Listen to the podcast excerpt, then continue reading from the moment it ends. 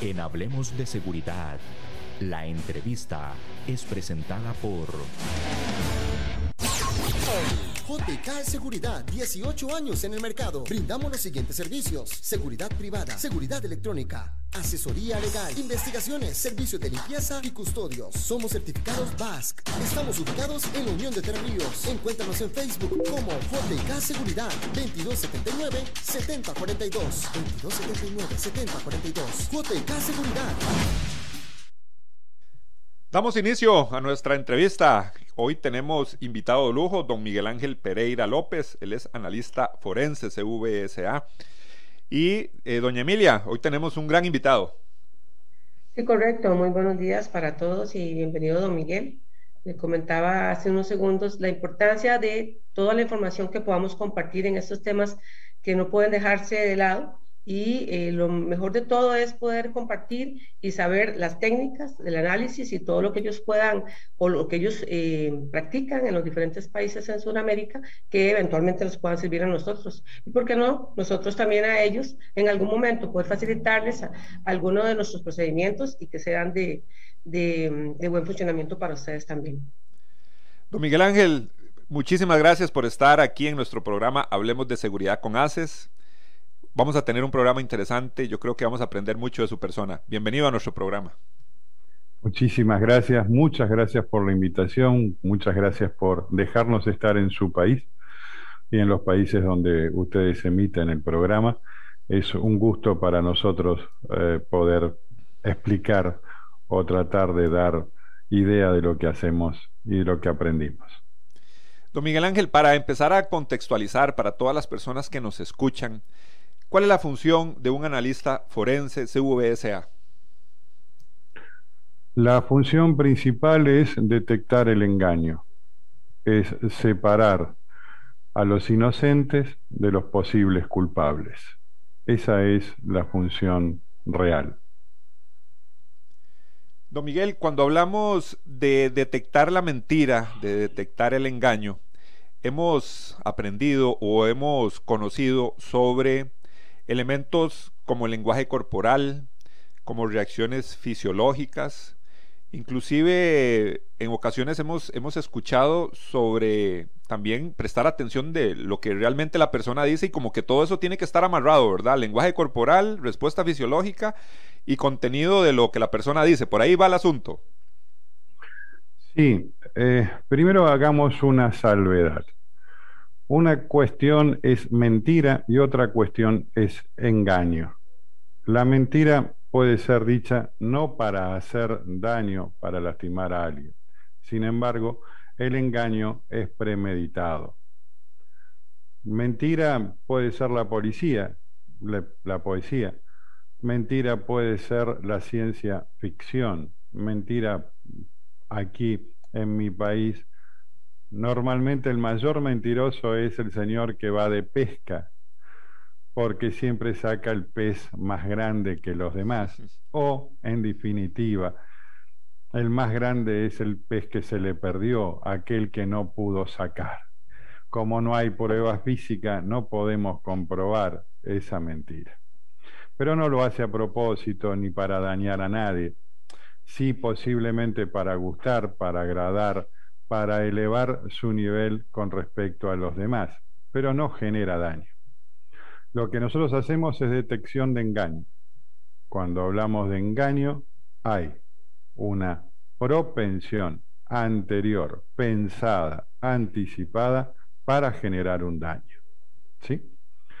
Luego, sobre lo que tú me preguntabas, es cierto, de acuerdo a distintas escuelas vamos a tener que entre el 60 y el 70% de nuestra comunicación es gestual. Vamos a tener que entre el 20 y el 35%, de acuerdo a cada una de las escuelas universitarias que lo hayan estudiado, el 30 al 35% tiene que ver con la voz y solamente el 7% al 10% tiene que ver con el texto, tiene que ver con las palabras. ¿Sí? Así que, que ah, la ideal sería juntar tanto aquello que son microexpresiones, aquello que es la expresión corporal, con la forma de decir, con la voz. Lo quizás menos interesante, y hoy haciendo también hincapié en las nuevas técnicas, son las palabras. ¿sí? La neuromedicina nos explica que la palabra es lo que menos valor tiene en un testimonio, la palabra como tal. ¿Sí? E, Emilia, qué importante es esto, conocer toda esta materia. Vos que fuiste mucho tiempo investigadora, nos ha hablado Miguel del engaño. Bueno, a la hora que estamos eh, tal vez entrevistando o preguntándole algo a alguna persona, tal vez en el ámbito de la investigación o en el campo de la negociación en el que vos estuviste, bueno, determinar esta, este engaño o tratar de percibir que no es tan real lo que nos están diciendo es fundamental. Claro, ahora que lo mencionaba don Miguel, eh, me llamó mucho la atención y nunca lo había analizado de esa forma, la diferencia entre mentira y engaño. Y definitivamente eh, creo que en las investigaciones lo que siempre eh, logramos detectar, dependiendo del delito, la mayoría, considero yo, y lo que yo recuerdo es el engaño, precisamente para hacer un mal o hacer eh, eh, un daño a alguna persona. Y en negociación, pues se ve mucho eh, o se escucha mucho y se ve también porque ven negociaciones cara a cara de la mentira que proporcionaba la persona, aunado precisamente a los gestos, ¿verdad? los movimientos de, de su cuerpo, los movimientos faciales y por la experiencia que uno obtiene en la policía y por la capacitación recibida, eh, detectamos rápida y fácilmente lo que está sucediendo. Don Miguel, en el tema, eh, ¿por qué decimos que es diferente cuando una persona está mintiendo a cuando una persona está inventando una historia? ¿Cómo se detecta eso? No, eso sería lo mismo. Inventar una historia o detectar o, mentir sería lo mismo. Eh, lo que no es lo mismo es cuando tú tienes, cuando tú quieres ejercer un engaño. Para ejercer un engaño estás obligado a conocer la verdad. Si no conoces la verdad, no puedes engañar al otro. En ese momento la neurociencia nos demuestra que hay dos áreas de nuestro cerebro que están trabajando al mismo momento. Aquella que quiere retener lo que tú ya sabes, la verdad real que tú conoces, la quiere retener, la quiere mantener cerrada en un cajoncito. Y por otro lado, otra parte del cerebro comienza a decir aquello que niega esa verdad con un fin determinado que es salvarse de una pena de cárcel, que es no perder su valía dentro de la sociedad, que es no perder su empleo, o al revés, que es poder acceder a un empleo, poder acceder a un club social, poder acceder a tener relaciones sociales que a él le convengan. ¿sí? Es decir, no siempre es en contra, sino a veces a favor. Ahí está la diferencia. Cuando tú quieres engañar a alguien, vas a usar dos partes de tu cerebro al mismo tiempo. Esto lo tenemos comprobado por medio de distintas metodologías que hoy hay, como la resonancia magnética funcional, que es aquella resonancia magnética que se realiza durante el proceso de pensamiento de una persona.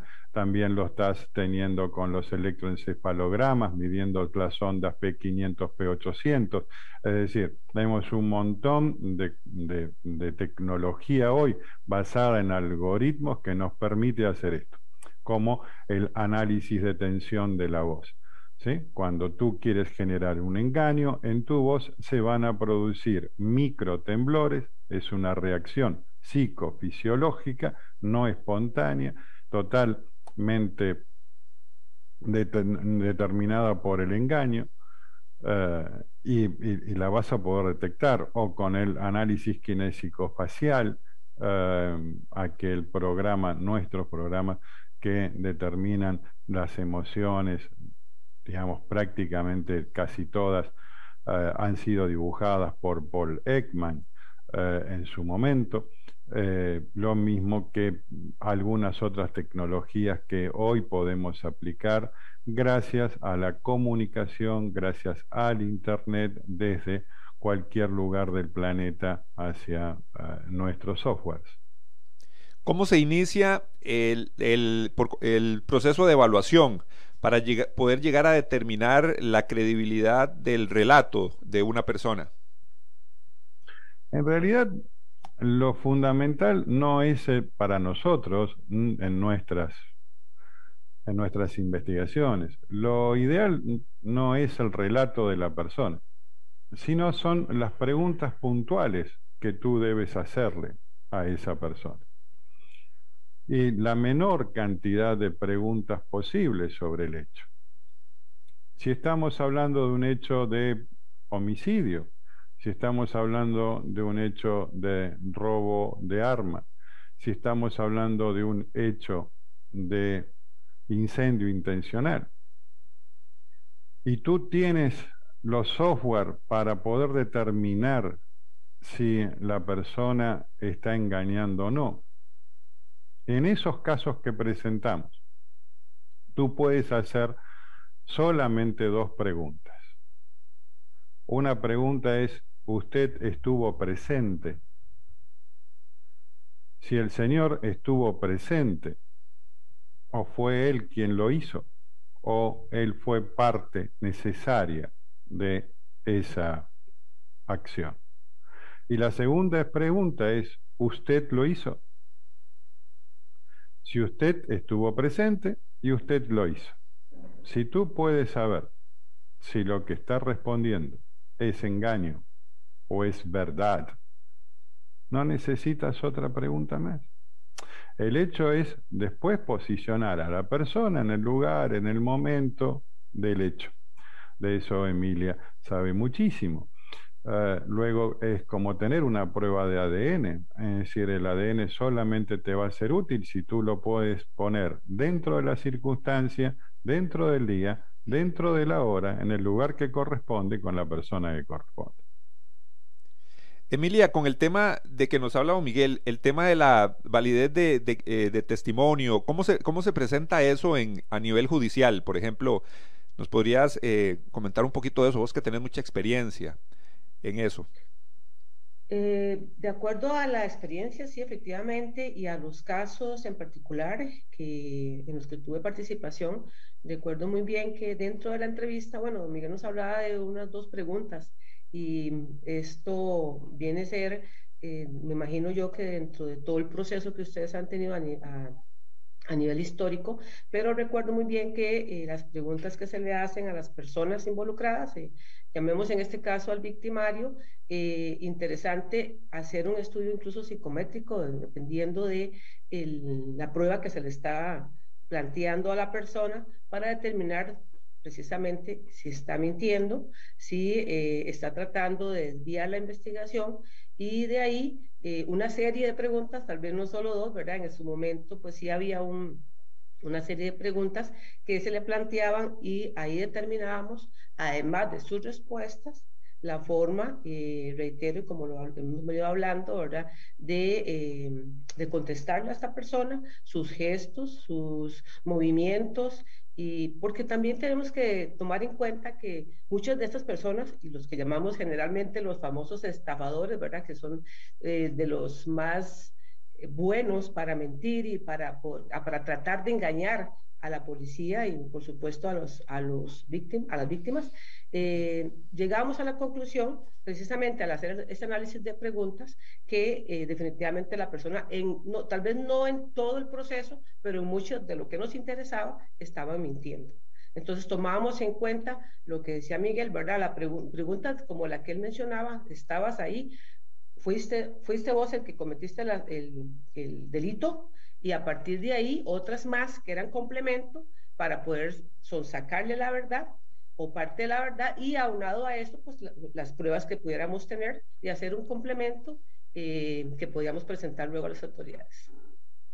Don Miguel, siempre que a una persona la están investigando o participa de una, de una entrevista, inclusive puede ser una entrevista hasta laboral, lógicamente se presenta algún tipo de ansiedad por parte de la persona. Esa ansiedad le va a generar, me imagino, algún tipo de emociones que van a afectar siempre su, su la fisiología, su respuesta fisiológica y también emocional. Eh, no podemos decir que no. Puede haber una ansiedad, para lo cual lo único que tienes que hacer es repetir la pregunta dos veces. Es decir, una vez que tú generaste la pregunta, puedes volver a preguntar. ¿sí? Repreguntas exactamente la misma pregunta. La misma pregunta es la que tú vas a hacer dos veces. En la segunda vez se acaba. No hay tensión hacia esa pregunta. ¿eh? Cuando hablamos de estrés, no hablamos de algo personal, sino hablamos de fatiga de material, como si estuvieras hablando del estrés del ala de un avión.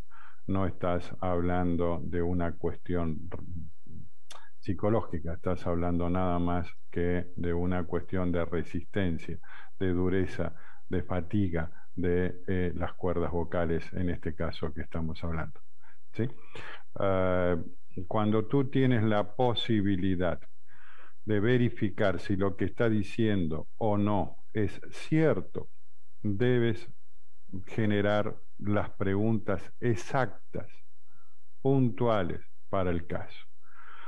En el día de ayer comentábamos, por ejemplo, que si tengo que incorporar una niñera, una baby sister, una canguro, Ah, para el cuidado de mis niños o los niños menores del CEO de la compañía, del CEO o algún estamento especial o de los colleges, se necesitan hacer preguntas diferentes a las que normalmente se venían haciendo. Si tú puedes comprobar la verdad y dar como comprobación científica la verdad al 98%. Y esto está aceptado en todas las cortes de Estados Unidos o en la mayoría de los estados de Estados Unidos. Tú vas a realizar preguntas diferentes. Algo que tú quisieras saber de una niñera que vas a contratar es si es adicta a la pornografía infantil y si puedes medir la veracidad de la respuesta, es válida esa pregunta. No puedes generar esa pregunta si tú no puedes saber si la respuesta es real o no. Lo segundo que quisieras preguntarle es si alguna vez medicó a un niño sin autorización de sus padres. Como puedes medir la veracidad de la pregunta, es real que la puedas hacer en forma directa o puedes consultarle si alguna vez utilizó un arma contra un niño. Esto es así. Tú me hablabas de preempleo. Es fundamental hoy consultarle a la persona si en los últimos dos años ha consumido medicamentos ilegales o drogas ilegales. Si la respuesta es engañosa, hay DI, indica decepción, es decir, nos está engañando. Puedes consultarle si ha comercializado de alguna forma alguna sustancia ilegal o algún medicamento ilegal, porque no quieres incorporar a tu empresa a ninguna persona que le pueda hacer daño a otro empleado de tu empresa. Primera condición, no incorporar a ninguna persona que pueda generarle un daño físico o económico a otra persona de mi empresa. Después están los bienes empresariales, los bienes corporativos, los bienes físicos, los bienes de la información.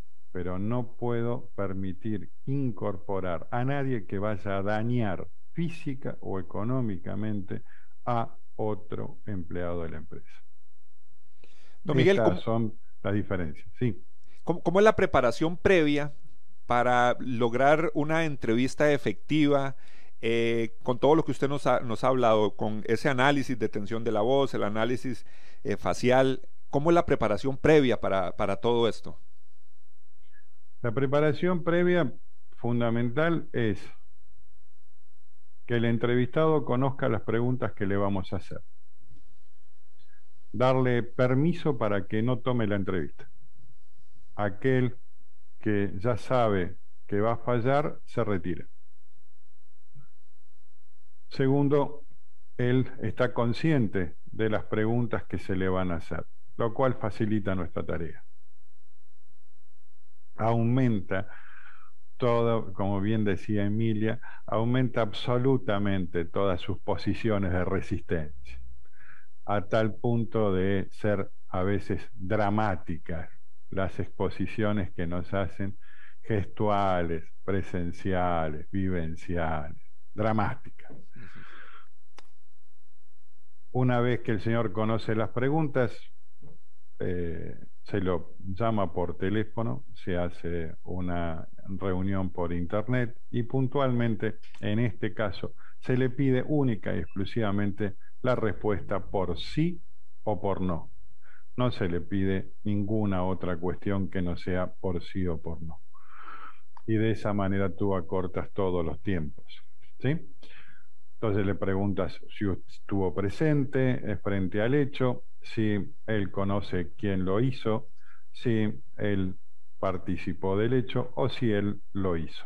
Esas son las preguntas más simples y más sencillas cuando estás hablando, por ejemplo, de un buque de pasajeros eh, de recreo, un crucero, y tú tienes que entrevistar a 60 o 70 personas en el menor tiempo posible para determinar quién ha mm, comercializado estupefacientes dentro del crucero o quién tiene el collar de la reina que hoy falta de uno de los camarotes.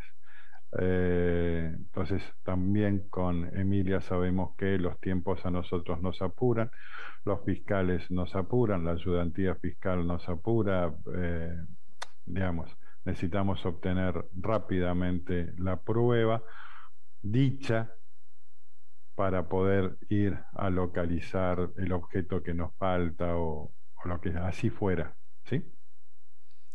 Doña Emilia, volvamos a nuestro, nuestro ambiente aquí eh, nacional. ¿Cómo es la capacitación? Tal vez vos nos puedas contar cómo es la capacitación en todo este tema de técnicas de entrevista en diferentes aspectos, digamos específicamente con investigadores del organismo.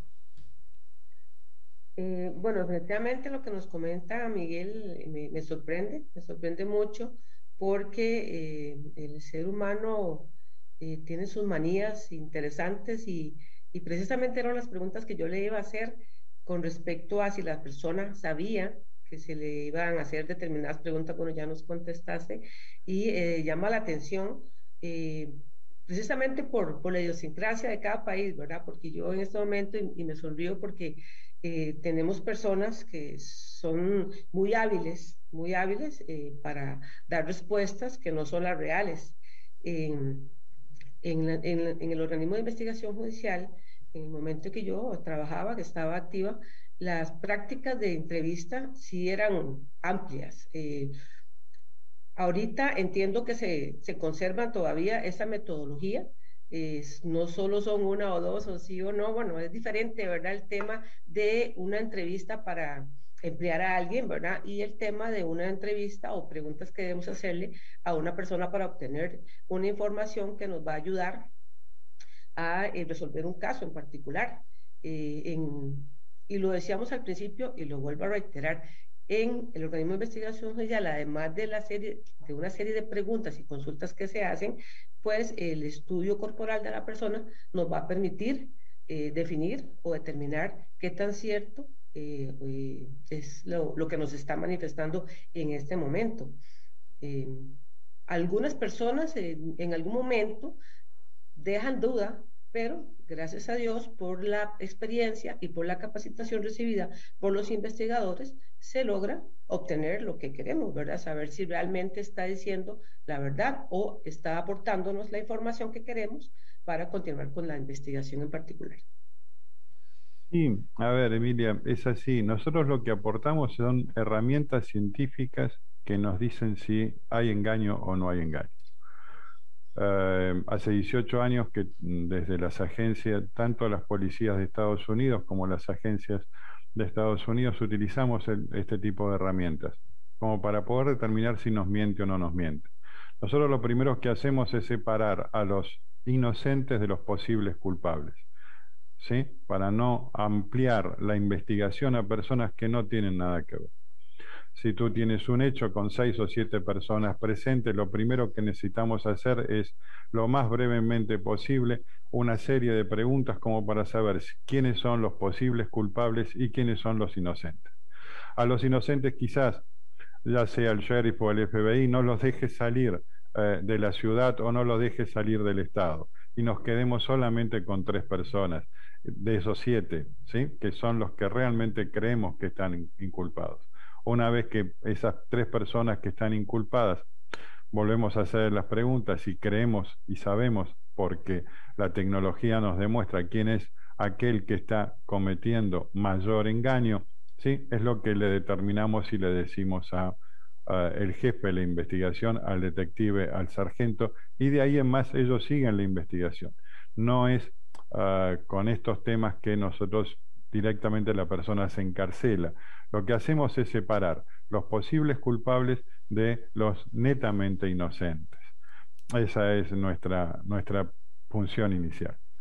Cuando hacemos preempleo, eh, cuando vamos a hacer preempleo o investigaciones dentro de la compañía, lo más sencillo eh, para nosotros es realizar una serie de preguntas que combinamos con cada una de las empresas y que tienen que ver con el puesto que la persona va a tener dentro de la empresa y así lograr tener definiciones reales de la ética, de la honestidad y del respeto de la seguridad de esa persona ¿sí?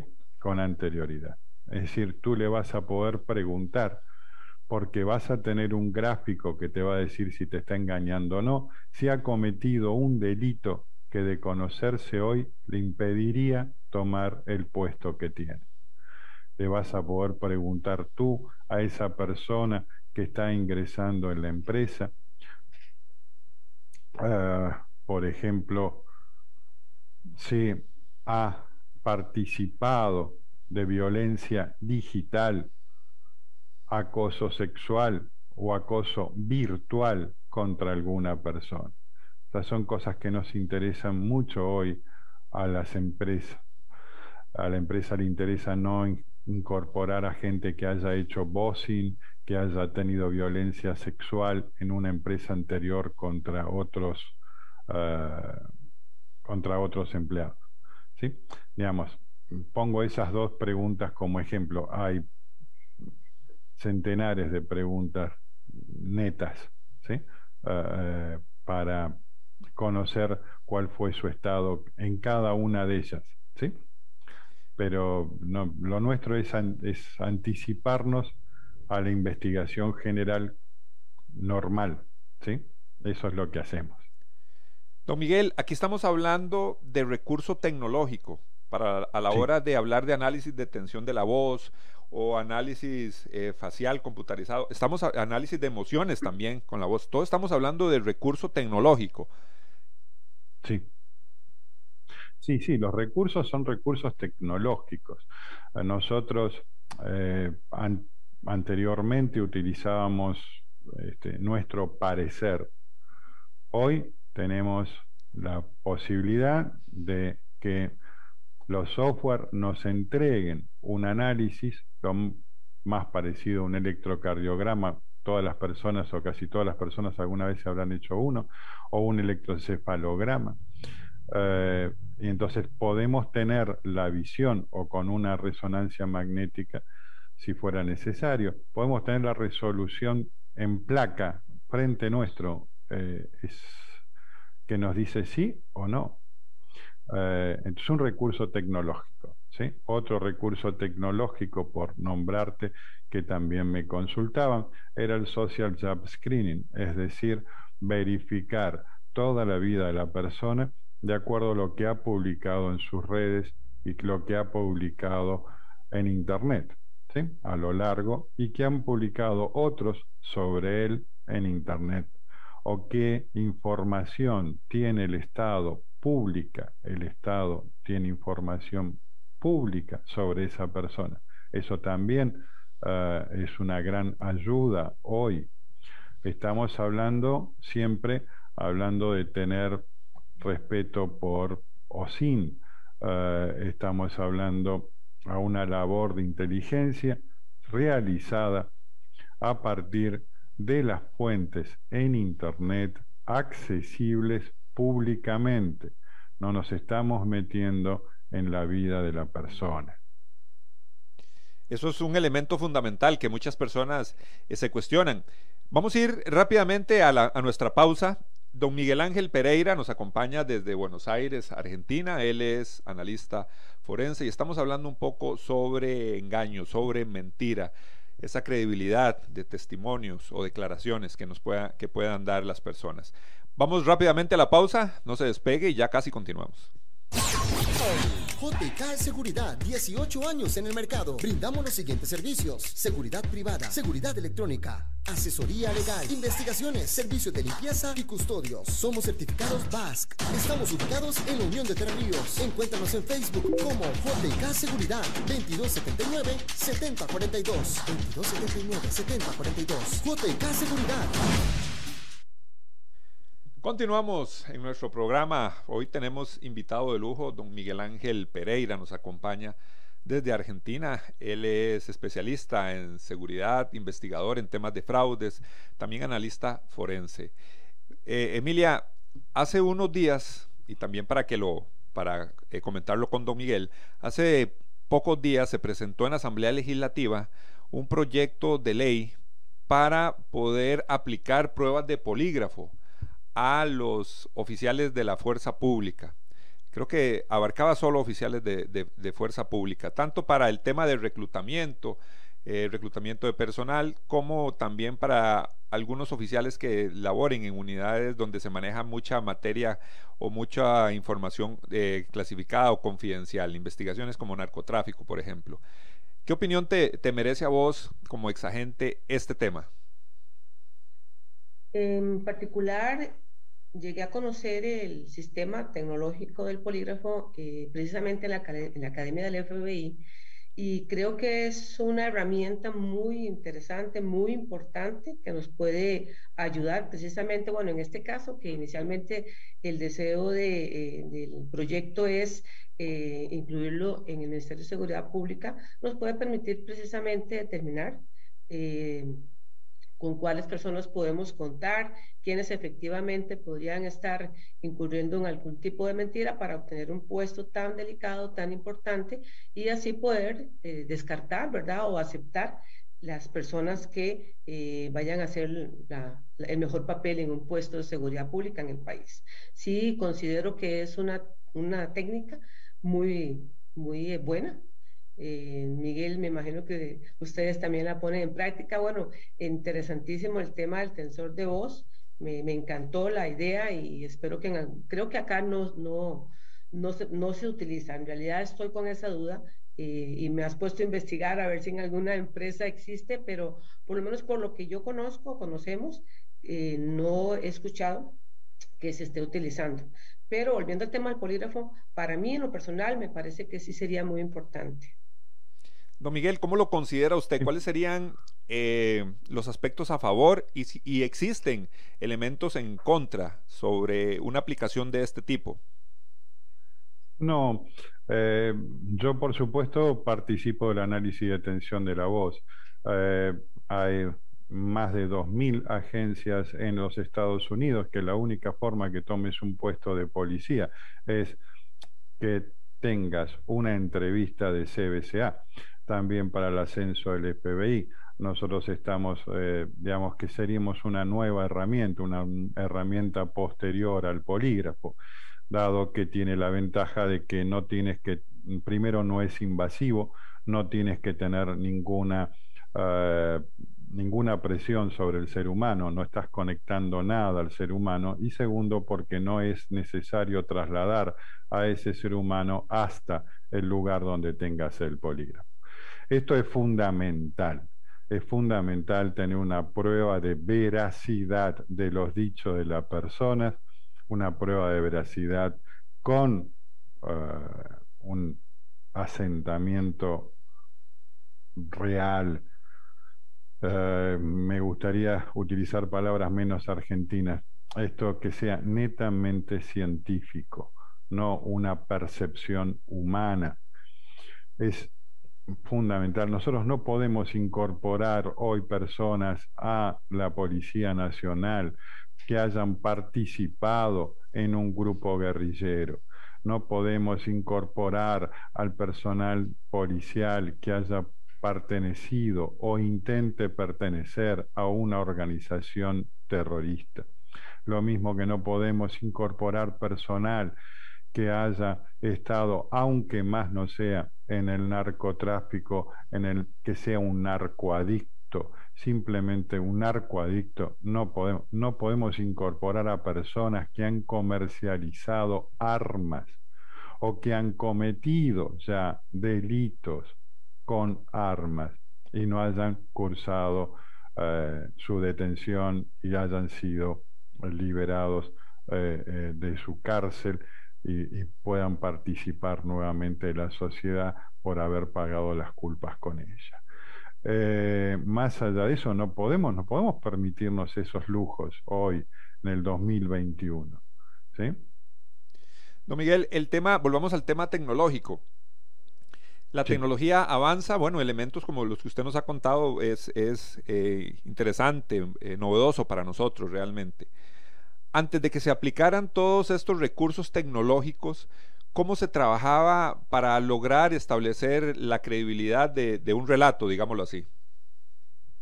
Fundamentalmente se buscaba la prueba. Lo fundamental era la prueba, la prueba física. Hoy eh, tenemos a la neurociencia, hoy tenemos a la psicología del testimonio aplicada Hoy sabemos que lo que nos dice un testigo fue influenciado por todos los investigadores anteriores. Hoy la psicología aplicada nos pide que primero revisemos quienes le han hecho preguntas a nuestro testigo para saber cuánto han influenciado en ese eh, relato que nos va a dar. Hoy sabemos, gracias a la psicología aplicada, gracias a la neurociencia, que de acuerdo a cómo yo realice la pregunta, va, va a ser la, las respuestas que voy a obtener. Si yo le pregunto a alguien, ¿tú has visto esos carros que se han estrellado contra la pared del edificio? Y le pregunto a la persona a qué velocidad venían los carros que se estrellaron contra la pared del edificio, me va me va a contestar que venían a cientos de kilómetros por hora si yo le pregunto que esos dos carros que se rozaron e impactaron contra la pared del edificio, la persona me va a contestar que ya venían, a menor velocidad.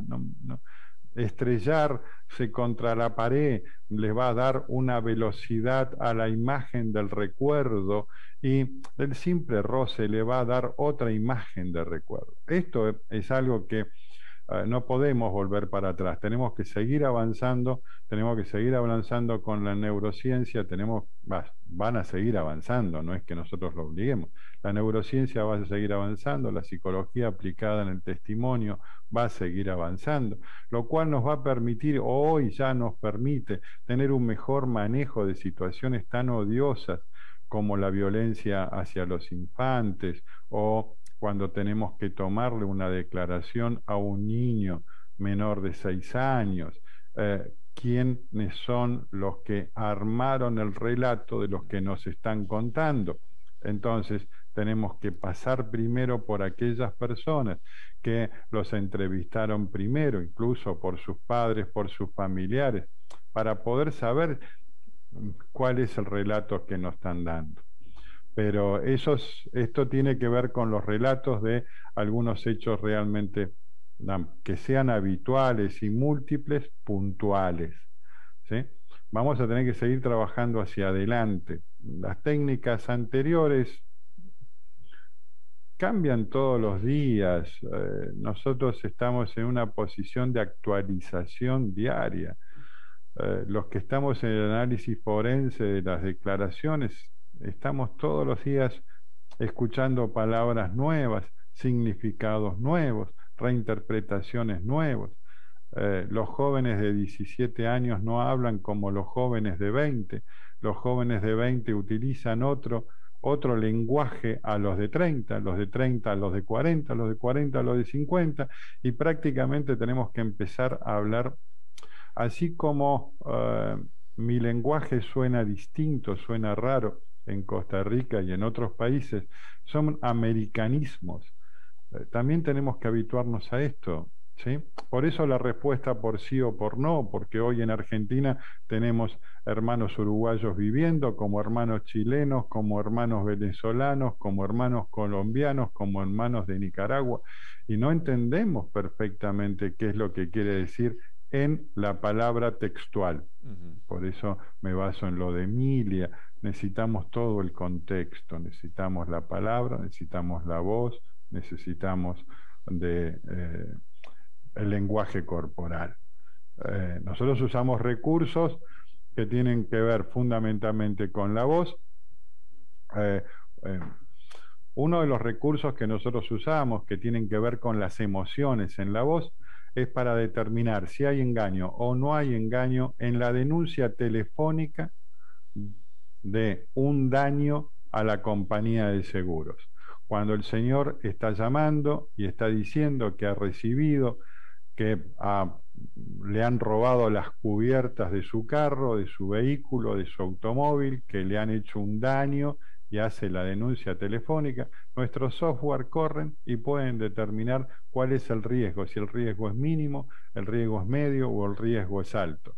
Esto le permite a la compañía de seguros automáticamente liquidar aquello de riesgo bajo, pasar a una segunda entrevista riesgo medio y pasar a investigación a los de riesgo alto. Eh, es para esto que lo usamos, para separar a los posibles culpables de los verdaderos inocentes.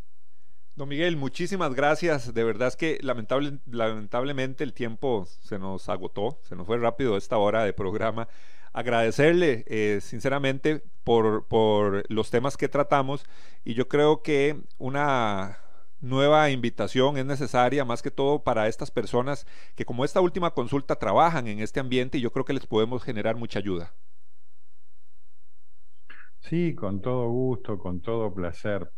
Eh, quizás debemos seleccionar un tema más pequeño y no general, más pequeño, puntual y tratar ese tema pequeño, puntual o ejemplo. Muchísimas gracias, muchas gracias por la invitación, muchísimas gracias Emilia por escucharme, muchísimas gracias a todos, un gran abrazo desde Argentina, pásenla bien. Gracias, don Miguel. Doña Emilia, nos despedimos. Hoy tuvimos un gran programa, definitivamente. En definitivo, sí ocupamos nuevamente vernos y, como dice don Miguel, tal vez minimizar el, tema como tal para poder abarcarlo de la mejor manera. muy amable, muchas gracias. Igualmente para, para usted un gran abrazo desde Costa Rica. Nos vamos. Muchísimas gracias a todos ustedes que tuvieron la amabilidad de sintonizarnos en su programa Hablemos de Seguridad con ACES. Nos vemos muy pronto. Asociación Costarricense de Empresas de Seguridad y Afines presentó Hablemos de Seguridad. Hablemos de Seguridad. Hablemos de Seguridad. Con ACES.